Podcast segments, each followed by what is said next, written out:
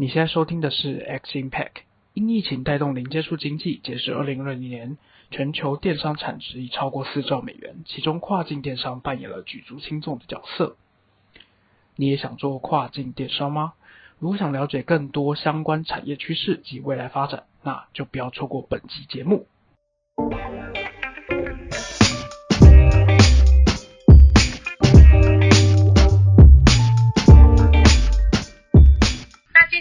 请我们的两位讲者来自我介绍。那娜娜先。好的，各位大家好，然后我是呃 Christina，然后在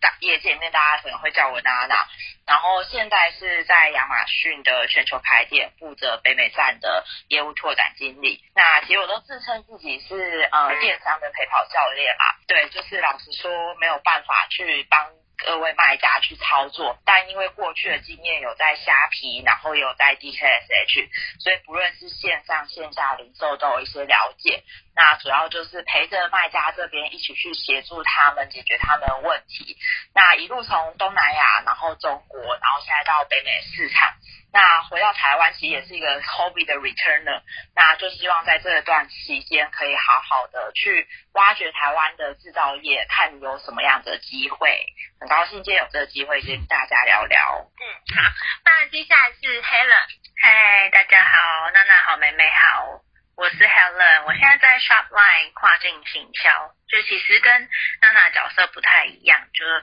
呃，我比较不会有直接面对到卖家的经验，那我比较多会是负责就市场教育啊、跨境方案的行销，然后跟策略伙伴协作，尤其是策略伙伴这一块，我自己觉得蛮有趣的，因为其实跨境电商，不管是从就是平台啊、独立站啊，像我们是独立品牌官网嘛，然后一直到金物流到呃行销等等，都是需要蛮多的资源 connect 在一起，然后大家一起去打整个生态圈，是不是可以帮。帮更多中小企业出海，所以其实 Shopline 一直在做也是这件事，然后我自己也觉得蛮有趣的，因为之前是在我之之前在台湾 K Day，然后后来去到新加坡 a m a z o 然后也是因为疫情回到台湾，那在新加坡就觉得东南亚这个市场蛮好玩的，那刚好就 Shopline 这里也是要推东南亚的跨境电商，所以就后来就到这边，然后就跟很多呃产业里头的伙伴一起去推就市场教育这一块。好，呃，我是美美，然后我目前是在跨境电商 B to B 的平台，然后像我们三个啊，就我们在从事跨境电商的这段时间，就最常被问说，哎，那什么是跨境电商？那跟 Momo PC Home 有什么不一样？或者是说，呃，我们公司或我们产业适合做跨境电商吗？那做跨境电商的时候，如果我预算不够的话，要先选平台还是官网？或者是说？呃，我做跨境电商，但我们公司没有一个懂英文看电商的人才怎么办？那还有就是，比如说像做跨境电商的时候，第一次出海的国家应该要选择哪一个？或者是我应该怎么测试这个国家地区适合我的商品或适合我的产业？那从以上这几个问题呢，可以看出来说，整个跨境电商的议题是有讨论热度的。那从网络促成电子商务发展到现在，可以说是改变人们购物的习惯，又加上疫情的关系，其实现在主要市场的消费者和买家，无论是 B to B 或 B to C，都可都可以说是已经开始就是透过网络去购买各种商品。那台湾的话呢，台湾其实我个人认为是到这五年才开始打的比较火热，就是虾皮进来市场的时候打的比较火热。呃，那从上下网购平台以及到自建官网，其实这条路对大家来讲，我觉得。走得很漫长，甚至现在还有很多中小企业，其实他还没有准备好透过网络行销和电商去加入市场的战局、世界的战局。那想问两位，就是你们觉得台湾中小企业应该要用什么样的跨境电商模式去做数位转型，来布局国国际呢？那接下来请娜娜。OK，好的，这一题问题其实蛮大的，就是我觉得。我在看台湾的产呃企业，如果要出就是进入跨境电商这一件事情的时候啊，其实我还是会先建议去先评估自己手上的资源，还有产品属性。那呃手上资源其实就是简单来讲说，今天做电商的事情，它其实某部分就是一个。做数位的转型，但是转型的意义是在于说，你可以去透过电商获取很多的呃数据资料，但你要获取的前提，其实是因为你要可能去做一些广告，像是如果你今天是用独立站，在前面提到，你可能就是要花蛮多的费用是在呃 Facebook 啊，或是 Google 广告上面，所以你要去看你说你现在手上有这样资源，你要进入哪一样市场。那第二个，其实我会还蛮强调是你的产品，因为其实最近在台湾，大家其实花比较多政，包含政府花比较多的力气，其实是在推广东南亚。那我觉得这个其实没有对错，那还是回归到说，你的产品现在是一个已经适合东南亚市场的产品呢，还是你的产品其实过去一直都是在做？北美或是欧洲市场，那要看你的产品 readiness。因为如果你今天是一个从来没有进入的市场，你要进入，你的产品可能需要重新去去 tune 你的色调、你的包装、你的产品的用法，是不是符合当地的一些风格？那有可能你的产品不一定适合这种平台操作，可能适合用独立站，有可能是不适合独立站要用品牌。对，那第三个其实就是我会问的是。你有没有要真的做品牌决心？因为呃，做电商这件事情，其实 long 特而言，你都是希望先透过电商出海去做一个品牌。那品牌它其实是一个长久事情，它不是一个六个月几天就会瞬间大家都认识你的。对，所以我觉得还是回到三点，就是你的资源、你的产品的 readiness 是不是否你想要去的市场，再就是你有没有要做品牌的决心。刚刚刚刚娜娜有讲到说政府推广东南亚，那你的产品适不适合去东南亚？以及就是产品在进入进入新市场的时候，其实要去符合当地消费者习惯，刚刚都有提到。那接下来请到 Helen 从品牌官网的角度来看这件事情呢？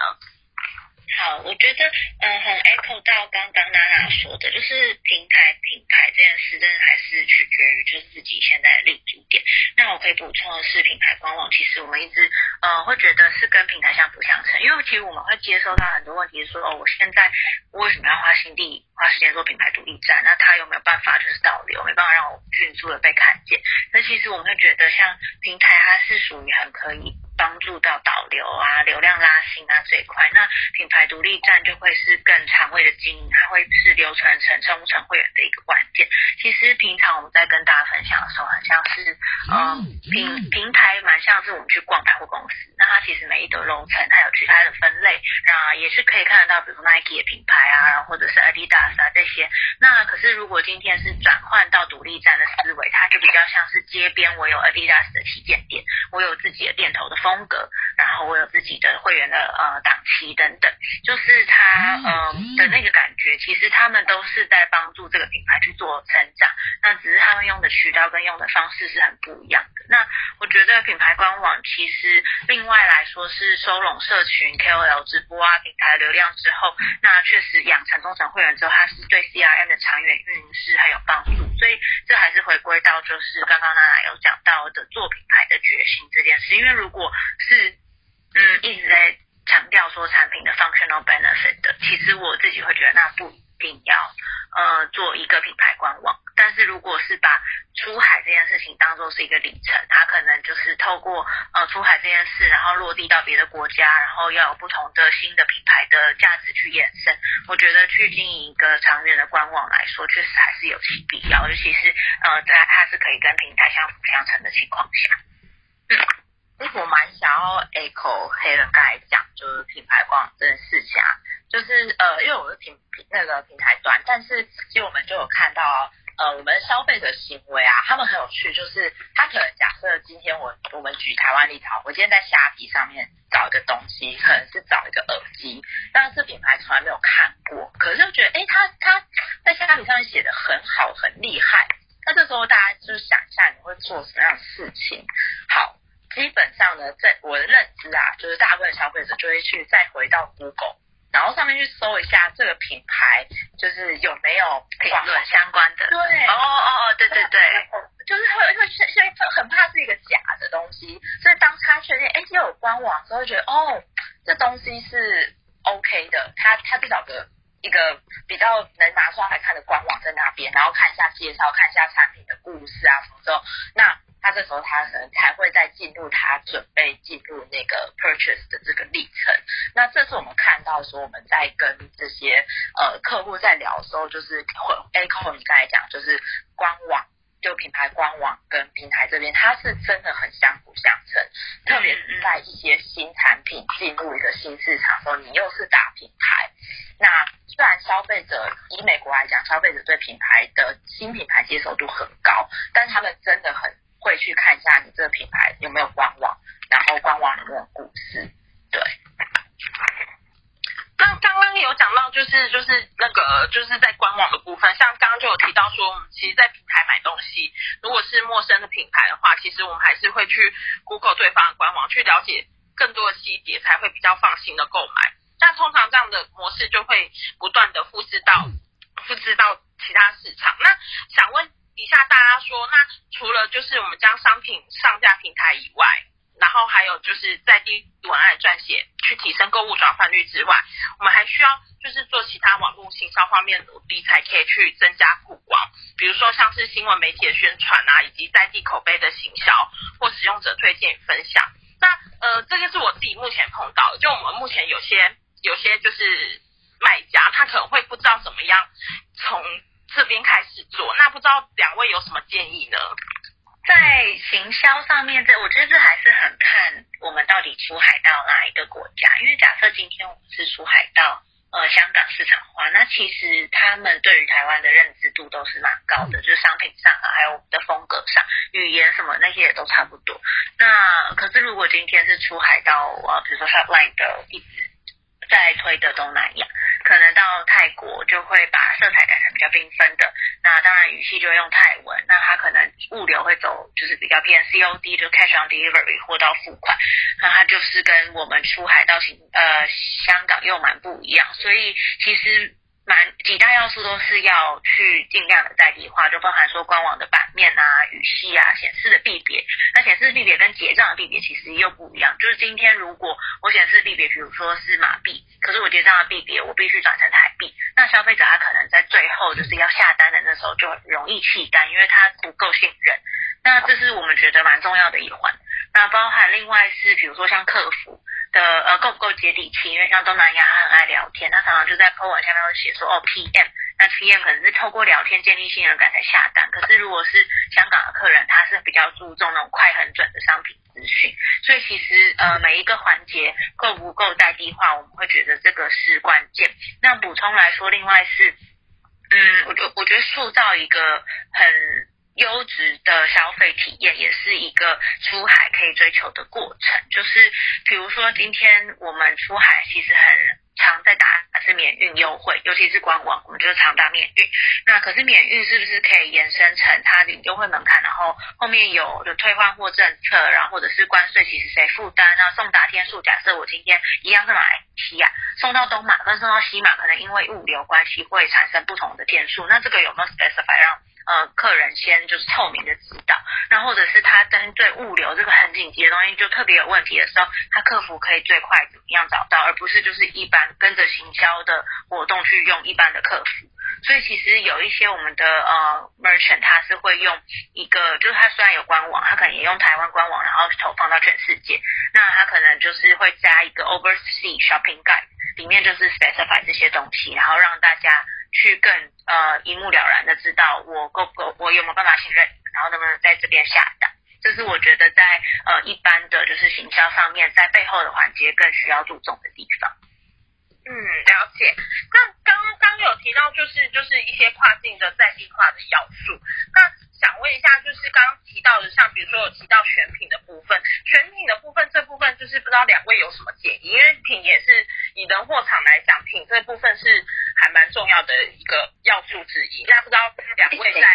那个没有，我想要追问一下刚刚 Helen 的几个点，因为老实说我对官网没有那么熟悉，但我觉得我多知道一点之后，也可以帮助到我的客户这样子。就刚才其实有提到说，就是像 Shopify 现在比较着重是在东南亚市场，我蛮好奇是在官网上面你们会直接做客服这件事情，还是他们姐还是是用 email？因为我知道以 Shopee 来讲就会蛮方便，就是直接会有 chat box 的这种服务。方式，那如果是呃品牌官网的话，现在是有内建聊天吗？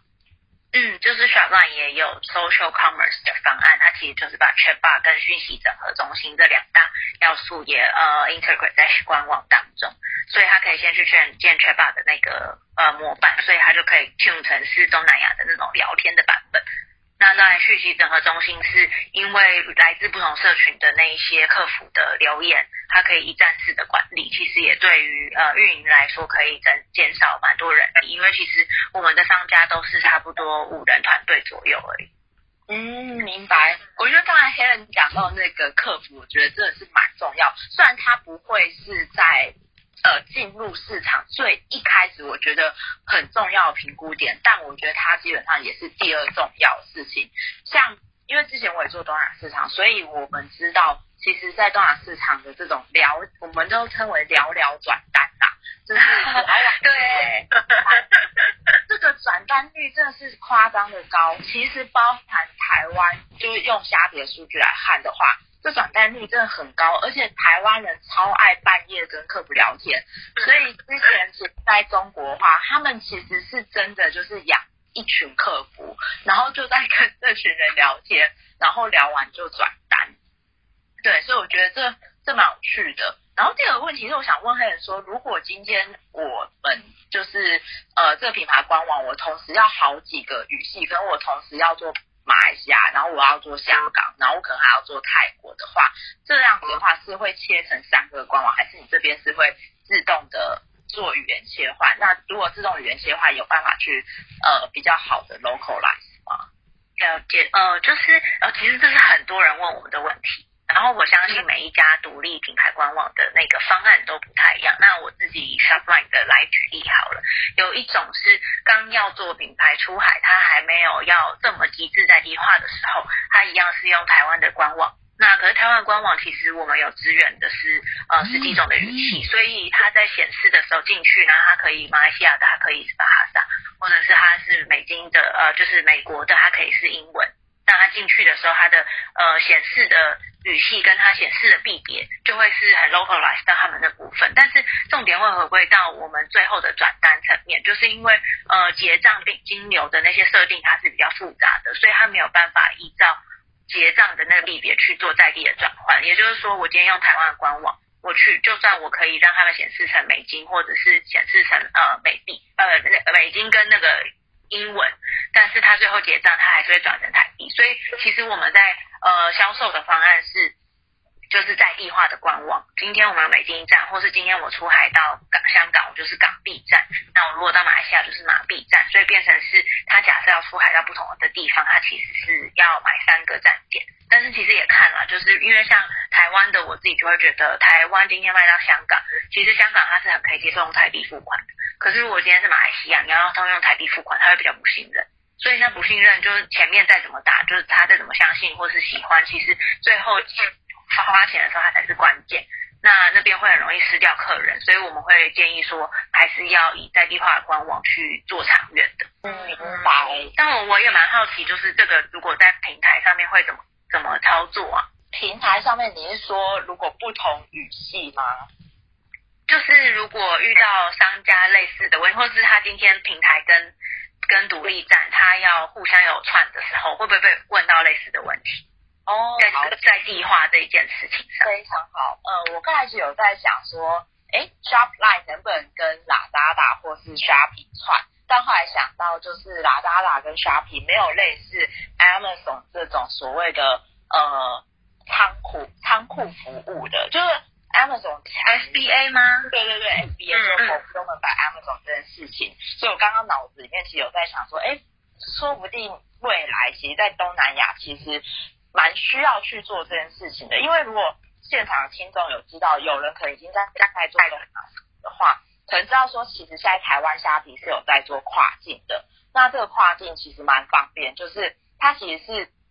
呃一键帮你自动同步。假设你今天是卖一个耳机好了，然后虽然是中文繁体中文界面，但是后台系统会自动帮你同步成其他六个国家语言，出现在另外六个国家，就是像是越南啊，然后印尼，然后泰国这些地方。那发货只要当地有消费者买的时候，你的产品是直接发到桃园的仓库，然后后面所有事情是虾皮就会帮你送去东南亚消费者手上。对，那所以这个模式就跟 Amazon 不太一样 Amazon 就有点像是备货，就是寄仓的概念，有点像是 Momo，你要先把东西先放一批库存放在 Momo 的仓库里面，然后有消费者买了之后从 Momo 的统仓这样出货。对，所以在美国的 Am 呃在 Amazon 现在如果大部分应该是有一百八十几个仓库吧。对，那以我先以美国来举例好了，就是所有的卖家，我们基本上都会建议一定要先备货到呃亚马逊的仓库里面。那这个好处其实除了是可以去让消费者可以体验快速到货，因为在美国的话，我们基本上是两天内都会到货。然后如果卖买家这边他是他是派会员，通常两天到货，而且是免运费的。那其第二个好处就是通常比较。呃，比较有长远，就 long term 思维，跟他已经蛮确定，他要好好的经营跨境电商的这些卖家，他其实都会同时做自己的品牌官网。他们用的其实会比较多是 Shopify，对，那原因是因为 Shopify 它可以直接跟 Amazon 串接，那直接用 Amazon 的 FBA 帮他们做发货，所以意思就是说，今天就算他。在 Am 在 Amazon 上面能看你的东西，可是呢，他后来又去 Google 上搜寻，发发现了这个品牌官网，结果下单了之后，那个单又会自动抛回去 Amazon 的 inventory，这个这个卖家的 account 里面的 inventory，然后又会从 Amazon 的仓库再把它发货到消费者手上。哦，我之前有在研究这个，哎，就是其他平台部分，因为我觉得，因为我觉得如果本身。就是 Amazon 有用，所以我觉得这还蛮正常的。但是我觉得其他购物官网有用，这个真的还蛮酷的。因为我觉得就是应该是说，我觉得就是我我以我自己角度来讲，如果我是卖家的话，我就会觉得说，哦，那这样我就节省平台交易的抽成。就我第一个想到的是这个。然后第二个的话是，就是如果我本身有在用 Amazon 的话，那我也有自己建官网，那其实就是我同样我物流是同样的，对，那这样子就很。就很方便，就是不用去烦恼，就是物流的部分。对，因为我觉得物流部分对卖家来讲都还是都蛮困扰的。就我们目前还蛮常被问的都是这个问题。对，物流是真的是最大的点。然后感觉 Amazon 跟 Shopify 真的是在美国的市场这一块传的很完善。对，这样就可以去省掉那种额外的那种库存管理啊、仓库啊什么的那种，就很麻烦这样子。嗯，我就是想要追问一下，其实我手上蛮多客户，就是他们都会在评估做官网嘛。那其实他们的状态就比较特别，就是他们其实蛮多是有同时在做台湾的市场，然后可能是第一次想要跨境出海。那就蛮好奇，就是 Taylor 这边会建议说，就是台湾去假设他们现在台湾已经在用 Shopline 好了，对，那假设今天出海就他是要出。呃，美国我不知道 Shopline 最近有没有提这样的方案。然后，如果是 Shopline 可以做美国，那它的物流又可能是怎么样去处理？你问到一个很棒的点。如果今天是出美国，就是以 Shopline 的角度，我自己会觉得，因为现在我们跟美国的物流还没有串的那么完整，所以还是变成要找就是呃当地的物流商、国际的物流商。因为我们就是都在铺东南亚这块，东南亚就穿 Ninja 贝那穿 ACS 啊这些，然后要走 COD 或者是要走呃就是一般的呃物流方式，其实都很 OK。那美金站的话，就还是呃我觉得是下一个里程了。所以，但是反观回来，为什么我们在打东南亚市场这一块，其实是呃我们会觉得我因为我们蛮多是服饰美妆，然后或者是像是食品保养呃食品保健品这种。那出海到东南亚其实有蛮多竞争优势，包含说定远临近要运过去，然后货品要发货其实很弹性的，然后再来是语言文化这些跟部分国家是比较相近，比如说马来西亚跟新加坡。那再来是就是尺码这件事情匹配程度会比较高，所以呃这个是我们打东南亚市场的原因。那 Shopline 在这边的话会是在强调说，其实因为我们有八个呃东南亚市场据点的分分处分公司。在在地是有在地的资源，那跟台湾也是互串的。那今天如果我今天有台湾商家要去到马来西亚，那我们就会给到说，哦，不管是在接月啊，或者是东南亚一整年的行事历啊，那或者是东南亚网红怎么做啊，这些比较 local 层面的 insight。然后我们有一个驻地的团队，他是服务到中呃台湾的中小商家，他是直接是马来西亚的 AM，那他是跟着台湾的，他是 base 在台湾，所以变成是今天就是假设呃是要出海到东南亚，然后可是用 Shopify 的话，它当然在我觉得在功能模组上面，就是 Shopify 是没有话说。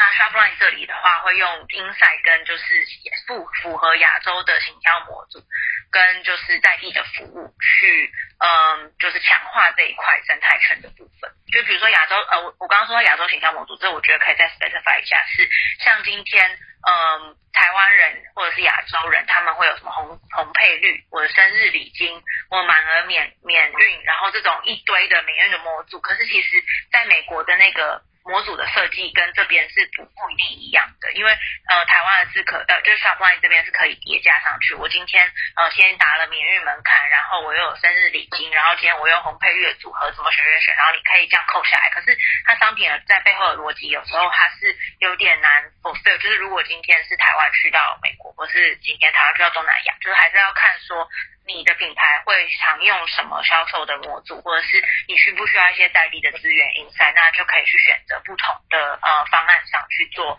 呃最适合你的。因为如果是自己就很爱自学网站架设，然后从台湾就知道说要怎么去架，然后也语言能力也都可以克服，团队也都可以克服到语言能力这一块，那我觉得就是就就没什么问题，他就不一定需要太多服务。嗯嗯，明白。哎，所以。假设现在去东南亚，平均的时间物流时间大概要多久啊？我觉得这还是很看国家哎，因为我自己比较不是第一线接触的 AM，所以我没办法很保证的回答。这边到印尼、印度好像还是要要看，甚至还有岛屿，就什么比如说骑机车到就是最后的那个最后末端那边，嗯，最后末端时间都差很。对，我可以帮各位听众补充一下，就是如果以过去就是之前深圳到深圳虾皮到东南亚市场的时间好了，就是印尼的话大概是十天，平均大概十天上下，然后就包含各个岛屿。那呃其他像是泰国啊、越南的话，大概是七天左右。那因为这中间就是呃有一些是走陆运，有一些是走空运，对，所以大概给大家一个概念，就是时间上的。部分了解好，那在刚刚讲到物流，物流是一个很就是是跨境电商一个还蛮还蛮重要的因素。那在开始跨境电商之前，我们需要先准备什么？就是通常我还蛮常被问这个问题，我我都会说先把你的产最你觉得最有优势的产品准备好就可以了。那大家认为就是。我们先需要先准备什么，以及就是大家有没有推荐出海国家，以及你怎么样去选择你第一个出海国家？像我目前听到有些是现在用 FB 投广告做测试，或者是或者是去选不同的跨不同的平台的，比如说平台比如说有什么站点，这也是一种方式。那不知道两位怎么看待这件事？OK，没有，你刚才问这个问题的时候，我。脑袋只出现钱呐，就是准备钱。对，为什么。其实我觉得可以全部都抽。那还要讲什么？对，对，就是这蛮有趣，因为之前的背背景就是之前在中国嘛，所以其实就是回到台湾蛮不习惯，就是每次客户在跟我聊的时候，其实都是在讨论。呃，一开始怎么赚钱？就是他，他一开始就希望他的前面从一开始卖的那个 moment，他的利润就是要多少，然后他就是呃，可能不能亏多少啊，然后怎么怎么样，然后跟我以前这样的模式，可能就会说，哦，我先砸二十万人民币，然后没关系，我就是我的 bottom line 就是六个月，可能一年，然后我才要开始回本，所以这真的是一个。Mindset 会蛮不一样的，就是我自己在看台湾厂商，好，这这我不我不讲那个太闹了，但就是回来就是说，嗯，我自己在看今天一个完全没有做过，我先讲这个背景，就完全没有做过电商，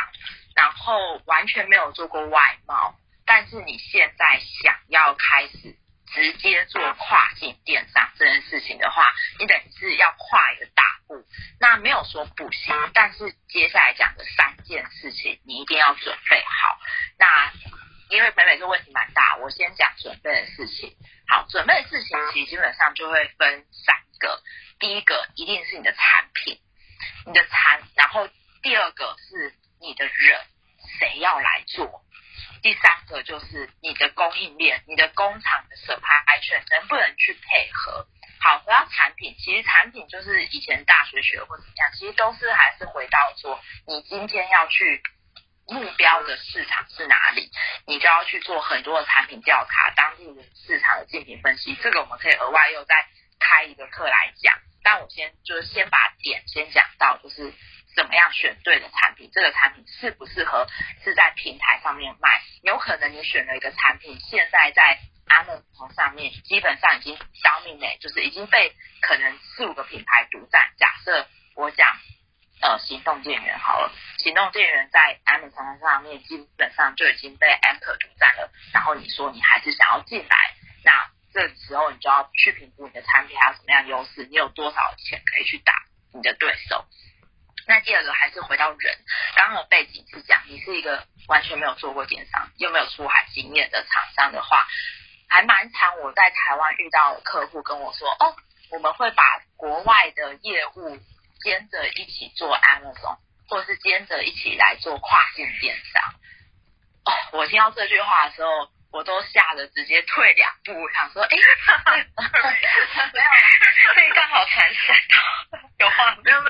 我不会退两步，我会很震惊的张大眼睛看着他。然后跟他说，术业有专攻，对，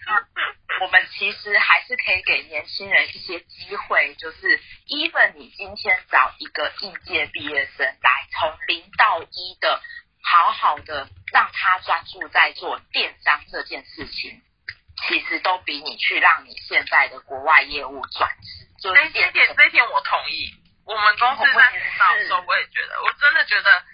找一个年轻人重新开始做电商，会比找国外业务好。而且对国外业务来讲，他可能会觉得电商的单太小，他也不去做。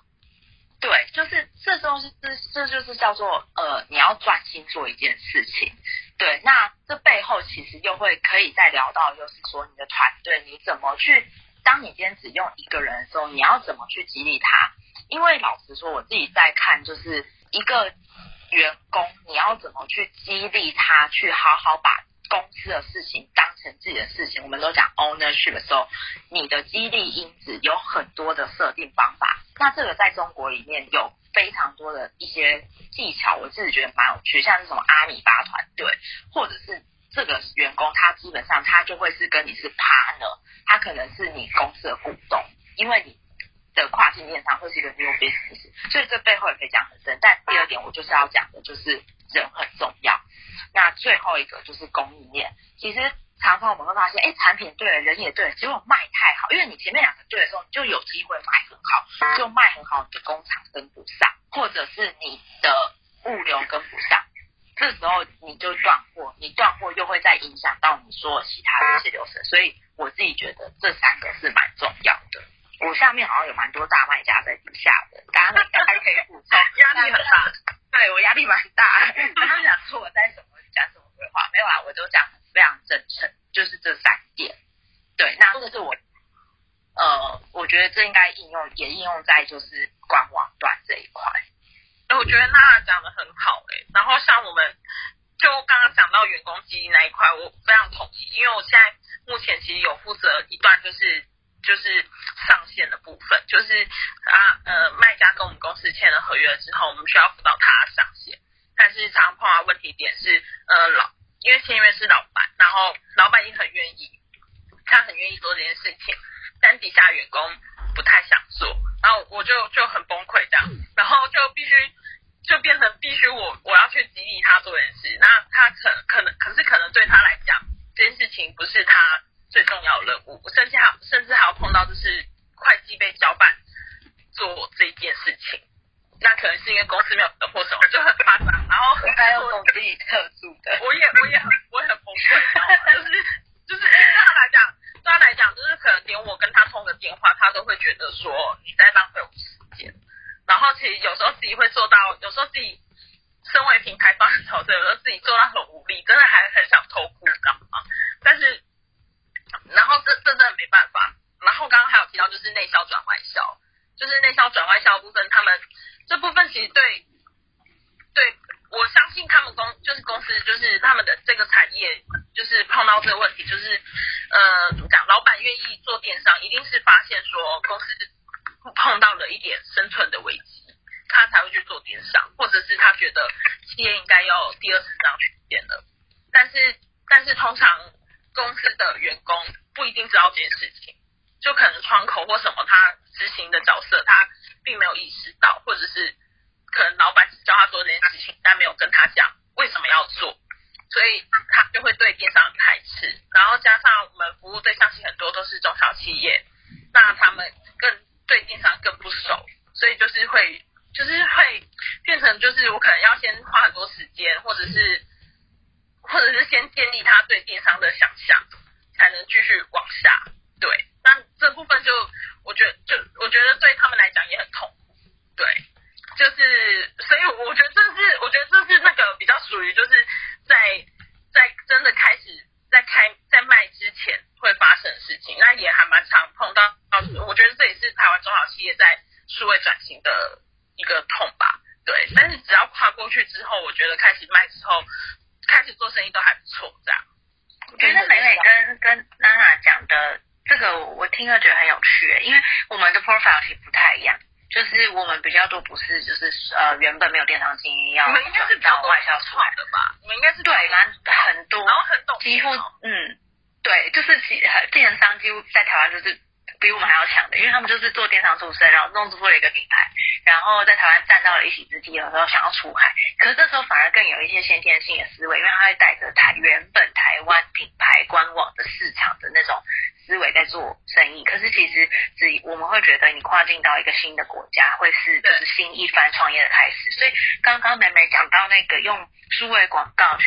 测试的这件事，其实是我们几乎每一个厂家都做的事情。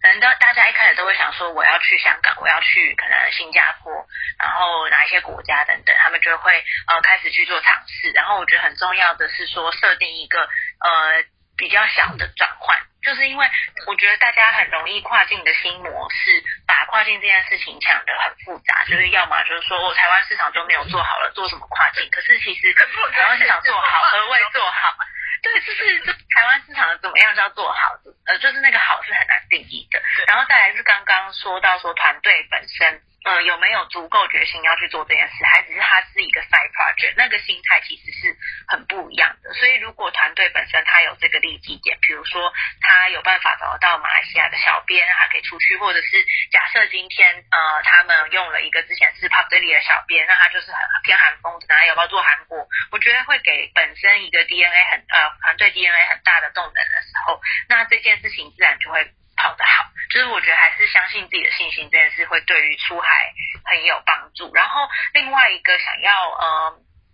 呃跟大家可以手聊的会是商品本身这件事情是不是具有市场优势？对于品牌官网来说，其实也蛮重要。因为比如说今天像我们知道澳洲它就是啊绵羊油很出名，所以如果今天澳洲来的绵羊油的某一个品牌，它就算不是嗯。原本很知名的，他突然挂上澳洲，就是他是他是不是澳洲来的？那我们都会相信他，比相信可能泰国来的绵羊油。但我不知道泰国有没有出绵羊油啊，但是会 会更有说服力。那同理可证，比如说台湾的食品伴手礼是香港很盛行的，他可能去到香港他就很 OK。服饰美妆是东南亚很盛行的，他去东南亚他就有利基点。但如果美妆要到韩国，他很难拼得赢，就是因为韩国的美妆就是很强，所以是。对，我觉得是呃这些市场的大的 trend，然后是很重要，大家可以呃先思考的。然后或者是呃再来是我们今天就算比如说越南，它最近女力经济、女力消费就会很提升，然后母婴的很红，然后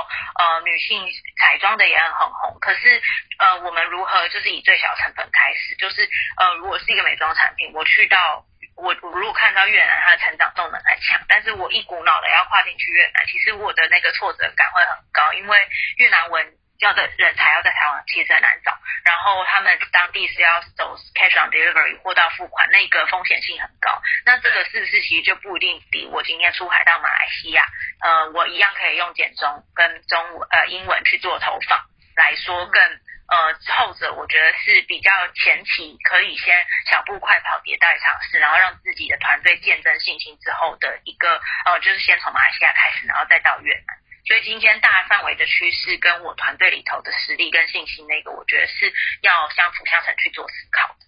嗯，所以就是商品有没有竞争力，还有就是商品在当地有没有符合那个怎么讲，那叫什么券嘛？就是要有没有竞争力，然后以及就是团队怎么团队的部，哎，说到团队部分，我想问，那你们等一下。哎，不好意思，我想要打岔一下，就是我刚才觉得 Helen 提到一个蛮有趣的点，就是呃，在 Shopline 它的 Seller Profile 其实跟我们的其实蛮不太像的。那我蛮好奇，就是 Helen 自己在看，是因为 Shopline 在过去做的在台湾的 Marketing 的一些 Strategy 比较能吸引到这些已经有电商经验的人吗？还是是怎么样可以找，就是比较 focus 在这一类的 Profile？我觉得会 echo 到一开始我们讲的第一个命题，就是如果今天是呃纯做从工厂出身，或者是呃一般的传统的企业，那他要出海的时候，或是他甚至要切入电商的时候，一定是从国内或是国外的平台开始去做尝试，然后上架，因为平台上面的资源啊、导流啊这些能力可以足够让他们去熟悉这个电商的生态，下一步才会想到是官网。所以今天我们的会用到 Shopline 的人，独立站的人，其实有蛮多是他已经过了就是平台，或者他正在相辅相成的用，但他一定是有电商经验的人，他才有呃这个呃能力 capacity 去把整个官网要从 banner，然后从色系，然后从就是商品的模组的建制等等，全部都自己加起来。嗯，明白明白。哎，我啊，我刚刚想问。是说，就有讲到说团队找人的部分，我好奇，那你们怎么样去辅助？就是你们的商家找到了，因为我们目前碰到很长的一点是，包含一些就是已经呃有些客户是以前服务过，然后他会说，如果你帮我找到人的话，我就继续做这个平台；如果没有找到人，他就不做了。所以，所以我其实还蛮好奇，怎么样？甚至我们家的顾问，甚至还要帮就是客户。找找做电商的人，对，所以我还还蛮好奇，就是这部分就是大家都是怎么处理的？像我们家的话，是真的后来就是顾问同学就直接跳下去帮客户找会操作平台，或者是想做这个想做电商的新人这样子，然后喜欢这个产业，然后想学电商这样子的人。那你们你们这部分的话，你们是会碰到这样的问题吗？还是说碰到这个问题，怎么样去协助？你们的商家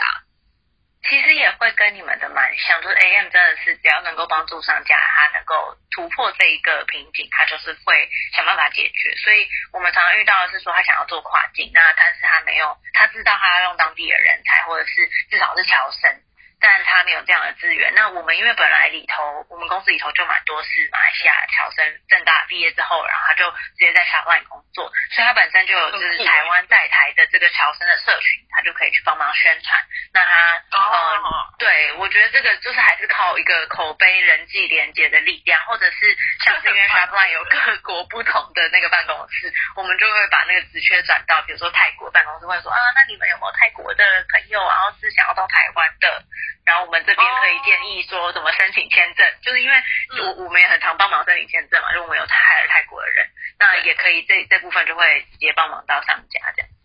哎，这还不错哎，像我们家的话是真的就是有人帮忙面试，已经做到就是帮忙面试。你们你你们太强了，就没办法啊，就是客户之上，客户都在要求了。对，但我觉得这个有点治标不治本。对，我懂啦，对，因为那个其实还是体质的问题，我们在只是治那个症状。我自己看比较大一点的，如果我们把 scope 拉大一点，我是真的觉得台湾的政府或者是产业想要推这一块，但是没有把大家资源集合起来一起去推，我个人觉得这一块会就是蛮可惜的。对，当然我们现在可能也没办法做这一块，但是我们其实已经有在跟特政府去 push 做这一块。对，那回到就是现实层面的话，其实就是自己我在看，就是台湾在 Amazon 上面比较做比较好卖家，其实都老板自己跳下来做。哦，对，这是真的。我们家也是，就是做的不错的都是老板有跳下，或者是或者是说不完全是执行面，但是他也是手伸蛮深的。对，没错。所以我第一番创业，对，就是老板完全就是 get their hand dirty 这样。对，真的。但我觉得比较好的方式，其实真的是产业上面的有一些政不管不不管政府的一些计划啦，或是学校这边推出来的计划，就是我自己觉得现在台湾跨境电商产业正在起来，但是起的速度也太慢，然后也起来晚。对，所以其实就真的其实也要看各个呃厂商，然后跟政府这边能有什么样子的。合作对，我不知道，我自己就是觉得好像有点慢。我有我有辅导过一个讲师，就是然后他他还蛮激励的，他是大学毕业后就到就到客户这家公司，然后真的是从不会，然后一直到到就是订单很厉害这样子，然后他也真的是，然后他是就是学呃在学校的时候发现发现说，哎，我们公司跟他们学校有比赛，但是那个比赛就是他没有得名，还是没有。没有参赛资格吧，然后他就很生气，然后他就他就一直跟老师要求说，他也想要去去去做电商什么的，然后后来之后实习机会下来，他就是去报名，然后有参加，后来还有参加就我们的比赛啊什么的，然后得名，然后就这样这样这样一路这样慢慢起来这样，对，然后我觉得是蛮励志的啦，但是就是我觉得就是需要时间，然后以及就是对。多少就是对电商热情，然后还有就是，我觉得我我之前有听到，就是在别的 Clubhouse 有听到说，就是他觉得他那个讲的那个人，他是一个跨境电商辅导老师，然后他有说，就是雇雇主其实还是要多给一些新人空间，因为有时候可能雇主会觉得说，哦，你应该先懂公司的东西啊，然后。或者是，或者是说，可能短时间需要看到什么样表现，不然就觉得就判断他不好或什么的。可是那个电商辅导老师说，就是希望给这些新人一点空间，然后就有点像是也是台湾传统企业，就是需要给新人多一点空间概念这样。对，所以我觉得这个都是大家要磨合的，然后可能在产官学部分也要多一点时间。不过我也觉得有点慢。那之前黑人有提到的是跨境生态圈的部分。想要知道就是跨境生态圈的筹备啊，以及就是你们是怎么样去寻找就是内容在地化的厂商？哦，我先解释一下我们自己呃摸索下来觉得跨境生态圈的一些轮廓，然后先 echo 到刚刚啊讲到就是我我们其实我刚刚 board shop 的时候，我去拜访拜访了一趟，就是呃跟比如说。南进新南向政策中心，然后是进出口协会这些去聊下来，其实大家都想做的，但是每一个点都因为呃我们在乎的层面都地基点都蛮不同，所以还没有串起来。可是我自己觉得，其实有慢慢的在变好。那我我这真的是有劳。产业当中的伙伴，大家一起努力，包含说从品牌圈啊，然后呃品牌端，然后到平台，然后到独立站这些。那如果从独立站开始，其实我花很大的心力是在大型策略伙伴的协作，也就是像 Facebook 跟 Google。那为什么他们也会想要推出？海其实动机是，当今天 Facebook 呃它说服商家在台湾可能投到一个一定的金额，或是它也确实达到那样子的 ROS，但是下一步一定是要拿到更多 spending，一定是出海，它才能够拿到更多飞速的 spending，或是 Google spending。所以这是为什么他们愿意呃要待这么多的心力在这上面。那我们其实会做蛮多的 activations，比如说包含。呃，去年出了一版二零二零东南亚 Facebook 城呃 Shopline 的那个跨境的白皮书啊，或者是像我们近期会跟 Google 办招商会，因为他们那边会有一些大的厂商，他可能就有呃品牌独立官网跨境的需求。那或者是像是一汽 Cross，他们在今年四月二十八号、二十九号的时候，其实也会在他们那一栋大楼。进出口商业中同业工会的大楼去办整个跨境电商博览会，那其实会建议大家说，不管是要找平台、要找独立站，然后要找协议厂商，可能金流、物流等等的，都都是在那边会可以见得到大家。我觉得那是一个很棒的交流机会。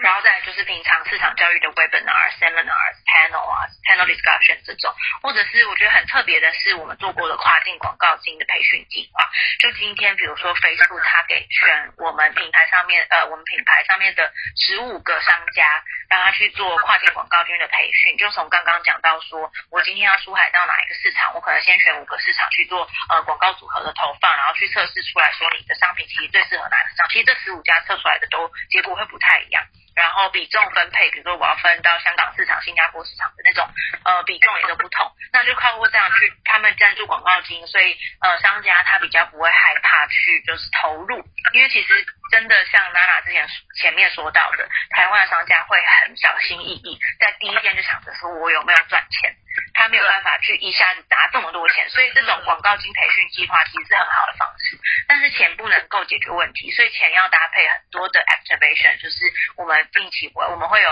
呃 one on one，有 AM，然后加 Facebook AM，然后加呃我们两边的广告团队跟那个商家的。呃，针对他那两个广告礼拜的广告的投放，去做一些成效性的检视，或者是网店的功能有没有办法做符合？比如说他今天投的是 IG 或 Facebook 的那个 branded content ads 原生的品牌原生的广告，他是透过 KOL 的账号去授权投放的，那其实可以去搭配的是 Shopline 这里。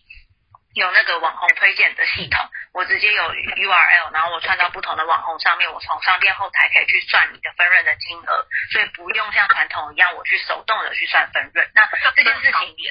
对，因为这个其实功能真的太多了，但是有没有办法切合到我其他的资源跟呃，就比如说广告我有没有串上，然后或者是商家他知不知道，这是另外一回事。所以，呃，像大家讲到的陪跑计划其实是蛮重要的。然后再来是我们会去推蛮多呃成功案例的建制，比如说像 Facebook 跟 Google，其实他们 brand name 够响亮，那我们就会把一些商家，然后结合他们一些档期去。变成他们的全球的成功案例，三方的成功案例，这其实对呃这些大呃这些品牌店家，他要出海到其他市场，他可以再拿去做在行销的时候，我成我因为跨境的这个跟我的快的商品的这些 credibility，那我成为了这个成功案例。所以这其实对他来说是一个更好的加成，这是很呃我主要在做的事。那第二部分就会是到第三方的伙伴的协作，它是比较偏直接性利益的，比如说像因为建制网站，我需要内容在地化的翻译商，可能我先要翻成泰文。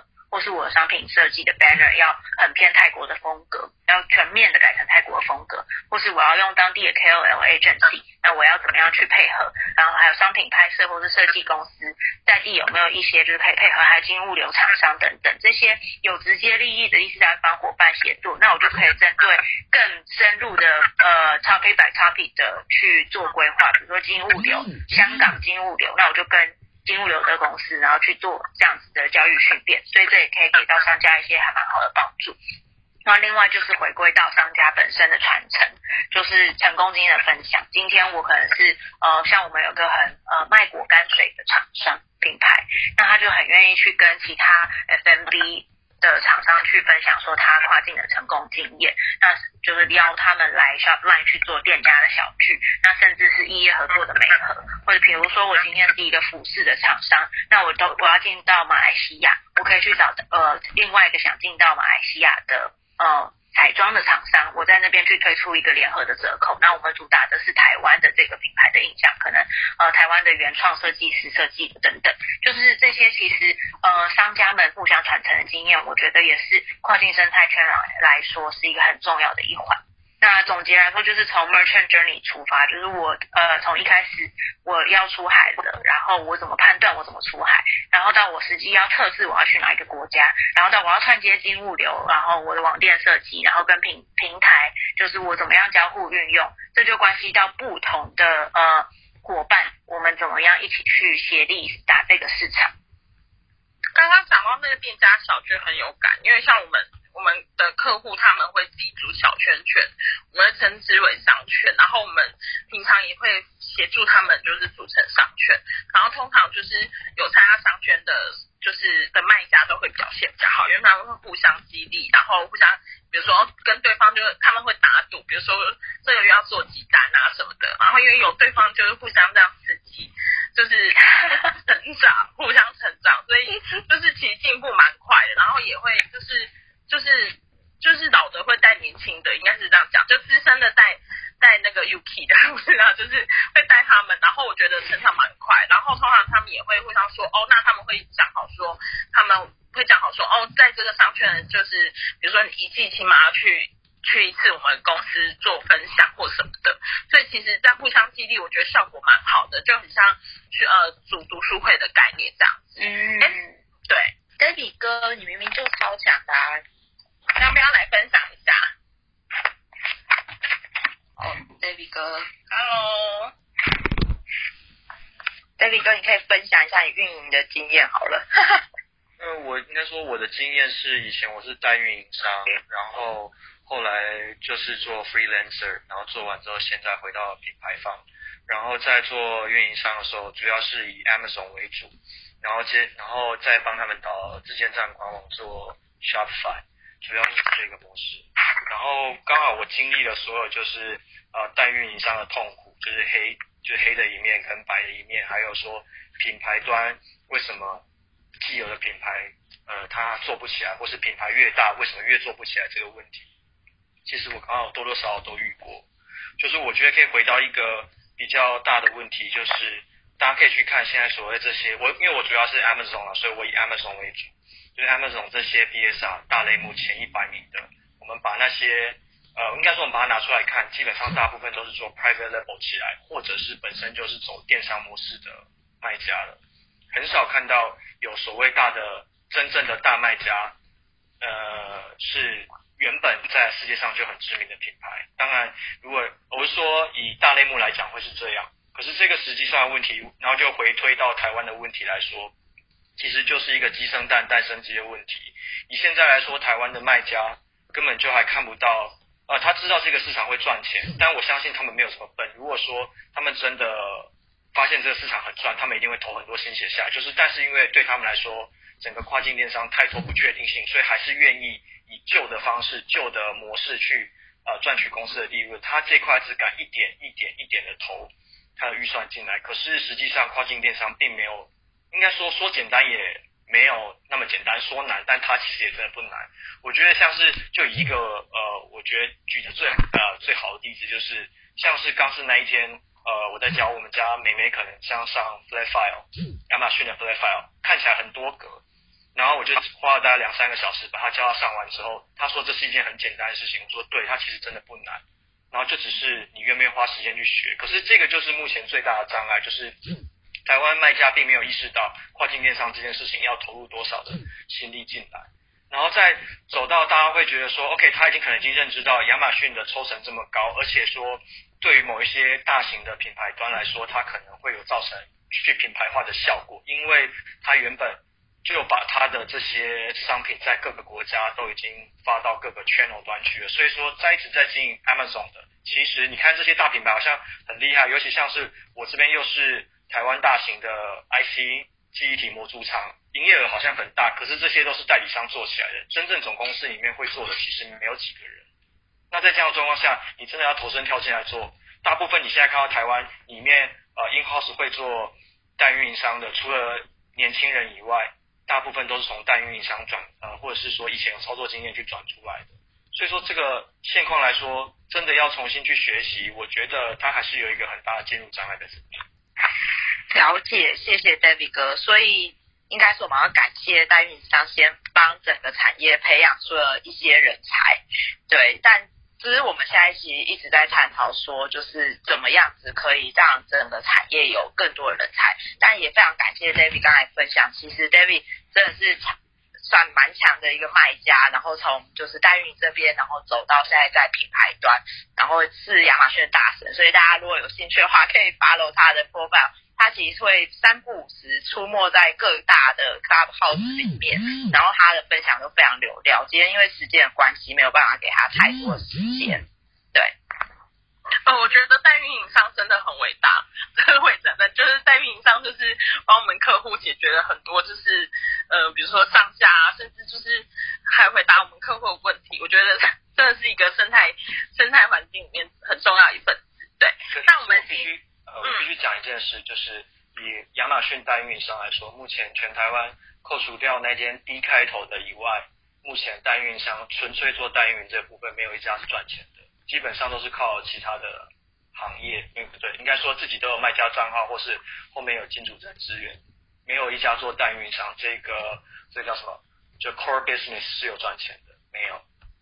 你刚才说哪一家赚钱的？D 开头还是 D 开头？因为它本身就是做寄卖，所以说它的那个 business 就是把客人放在它的产品里面，所以它那个商业模式基本上是不会赔钱。可是如果你回到呃客户端，你去思考你的产品是放在他的店铺，不是自己店铺，你要的是现金流还是自己一个